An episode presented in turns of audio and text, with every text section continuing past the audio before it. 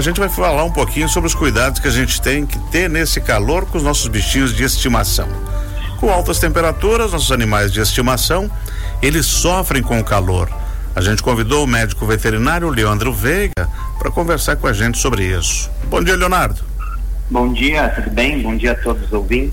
Tudo ótimo. A semana passada foi horrível de calor e a previsão é que hoje e amanhã também seja tem uma temperatura com uma sensação muito alta. E é verdade que os cãezinhos e gatos não suam como a gente? Como é que funciona o organismo desses bichinhos? Sim, sim, na verdade eles têm um sistema de transpiração um pouquinho mais diferente, né? Principalmente os cães, eles tendem a fazer as trocas de calor, porque a transpiração nada mais é que uma troca de calor. Né? Perfeito. Então, o, o, o cão, principalmente, consegue fazer essas trocas de calor através da respiração, né? Uhum. Tanto um exemplo que eu sempre gosto de falar, quando você coloca um cãozinho num ambiente mais quente, o que acontece? Ele começa a respirar mais rápido, né? Muitas uhum. vezes de boca aberta. E ali ele está fazendo essa, essa troca de calor, né? Essa, essa regulação da temperatura dele, né? Então, uh, é assim que eles conseguem fazer a, a sua troca de calor, né? E o gato? O gatinho também, tá? Mas eles têm, uh, a, fazem também por essa, uh, essa troca com a respiração, né? E uh, tem um pouco de transpiração, não é igual a nossa, né? É uhum. É bem menos, tá? Mas eles conseguem fazer, através da respiração, um pouquinho mais efetivo que os cães. E o que, que a gente pode fazer para ajudá-los a refrescar um pouquinho? Uhum.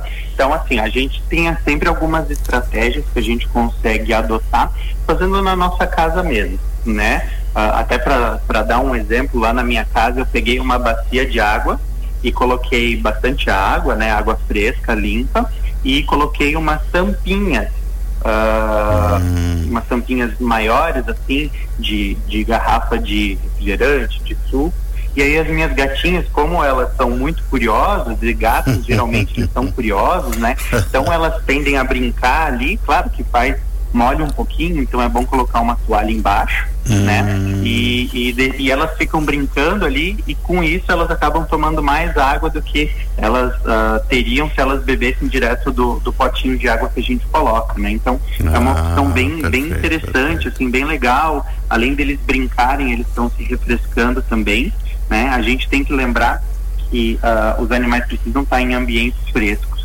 né? E mesmo que não tem problema eles terem acesso ao sol, né? Mas que eles tenham um, um, um refúgio, que eles tenham um local onde eles consigam uma sombra, consigam um lugar mais fresco. E né? eu posso deixar eles comigo assistindo televisão no ar condicionado? Pode, pode sim, não tem problema nenhum, uhum. né? A gente até recomenda que fiquem em ambientes mais frescos aqueles cães que a gente chama de braquicefálicos, né? Que tem o focinho mais curto. Hum. Então, os bugs, bulldogs, a gente sempre recomenda que eles fiquem nesses ambientes mais frescos, até para eles conseguirem fazer uma troca de calor melhor, porque esses animais têm um pouco mais de dificuldade por causa do focinho, né? Então eles hum. podem ficar no ar condicionado. Em alguns lugares a gente pode dar até algumas frutas uh, geladas ou às vezes até congeladas, tá? Sempre evitando frutas mais ácidas, mais cítricas, né? Uh, dando preferência por frutas com maior teor de, uh, de água, uh, preferencialmente. Hum, alimentação ajuda então? Ajuda também, a gente consegue, claro, vai oferecer a ração normalmente, né? Claro, Mas a gente claro, pode claro. também oferecer frutas, banana, maçã, mais geladas, ou às vezes até congeladas e deixar eles ali brincarem uhum. e, se, e se refrescarem. Né? A gente acaba associando uma coisa a outra, tanto a brincadeira quanto ao se refrescar também.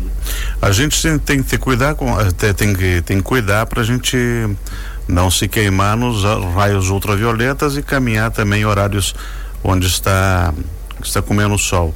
Isso vale para eles também, né? Quando a gente vai levar uma, eles dão uma passeadinha. Sim, sim, não, com certeza. Ah, as recomendações até para nós é a gente caminhar até um. Em Joinville até muda um pouco, porque às vezes dá 8, 9 horas já está uhum. bem quente, né? Já está muito quente. Então, uh, caminhar com o seu cãozinho até umas 8 horas da manhã, e aí depois das 17, 18 horas, que são os períodos mais frescos, né?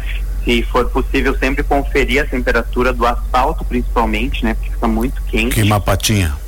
Isso, pode ter uhum. queimaduras, e realmente evitar exercícios, né? No período ali agora, por exemplo, meio-dia, os períodos mais quentes do dia, que vai forçar muito o animal e, e sem contar que a gente tem riscos aí de, uh, de algumas síndromes, né? Uh, que, que podem levar à hipertermia e o animal né, acabar tendo que ser socorrido aí num, num hospital veterinário. Além de, de, de, causar queimadura nas patas e possivelmente na pele, pode dar um infarto? É, na verdade, assim, os cães, eles é, é, muito difícil de um cão infartar, né? A gente tem esse termo muito muito usado na medicina humana, né? mas na veterinária nós acabamos não usando porque é muito difícil, mas eles têm sim a, que a gente pode chamar de uns colapsos, né? Um colapso uh, cardíaco, um colapso hemodinâmico, tudo hum, isso por hum, causa perfeito, da temperatura, perfeito, né? Perfeito. Então os animais acabam, né, aumentando muito a sua temperatura e aí eles têm a uh, hipertermia, aumento da temperatura corporal, e isso vai causar uma série de prejuízos para diversos órgãos dele. A gente usa protetor solar e os bichinhos? Nós temos também uh, protetor solar hum. e a gente indica principalmente em cães com a, a pelagem mais clara. Tá? Tem aqueles cães também que tem o, o, o focinho, o nariz mais rosinha, né, mais roseado. Também a gente indica que passe. Nós temos produtos específicos, tá? Se, você, se o, os tutores forem, por exemplo, numa uh, numa farmácia de manipulação, eles conseguem fazer o um protetor solar uh, e vai proteger, né, os nossos nossos cãezinhos, nossos gatinhos contra os, os raios ultravioletos. Uhum. É, geralmente as praias não permitem que os pets vão, mas se alguém tem uma praia meio deserta e quiser levar dar uma passeadinha, os mesmos cuidados que tem com a gente? Sim, os mesmos cuidados, né?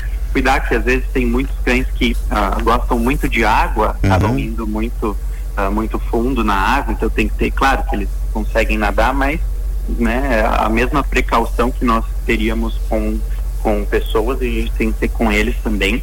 Garantir, isso é, é bem importante porque é uma, é uma questão de saúde pública, né? Uhum. Sempre garantir que o seu animalzinho tá vermifugado, que ele tá vacinado, que ele tá com tudo em dia, claro, para claro. você não expor esse risco para outras pessoas, uhum. né? Porque isso é bem importante. A gente tem que ter essa, uh, essa consciência que nós afetamos também se a gente deixa a vacina, se a gente deixa o vermífugo uh, faltando, a gente está afetando a saúde de outras pessoas que estão ali no mesmo local que a gente, né?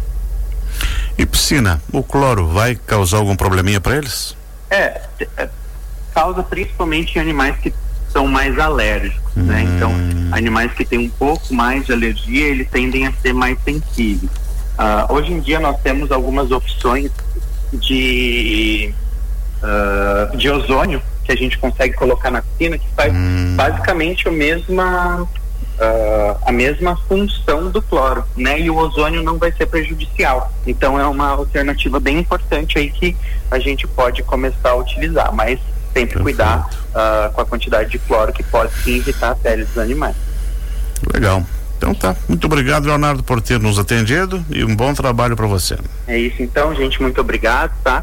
E uh, qualquer dúvida, procure um veterinário aí da sua uh, confiança, tá? Agradeço a oportunidade novamente. Nós conversamos aqui com o Dr. Leonardo Oliveira Veiga, professor de medicina veterinária da Unisociesc.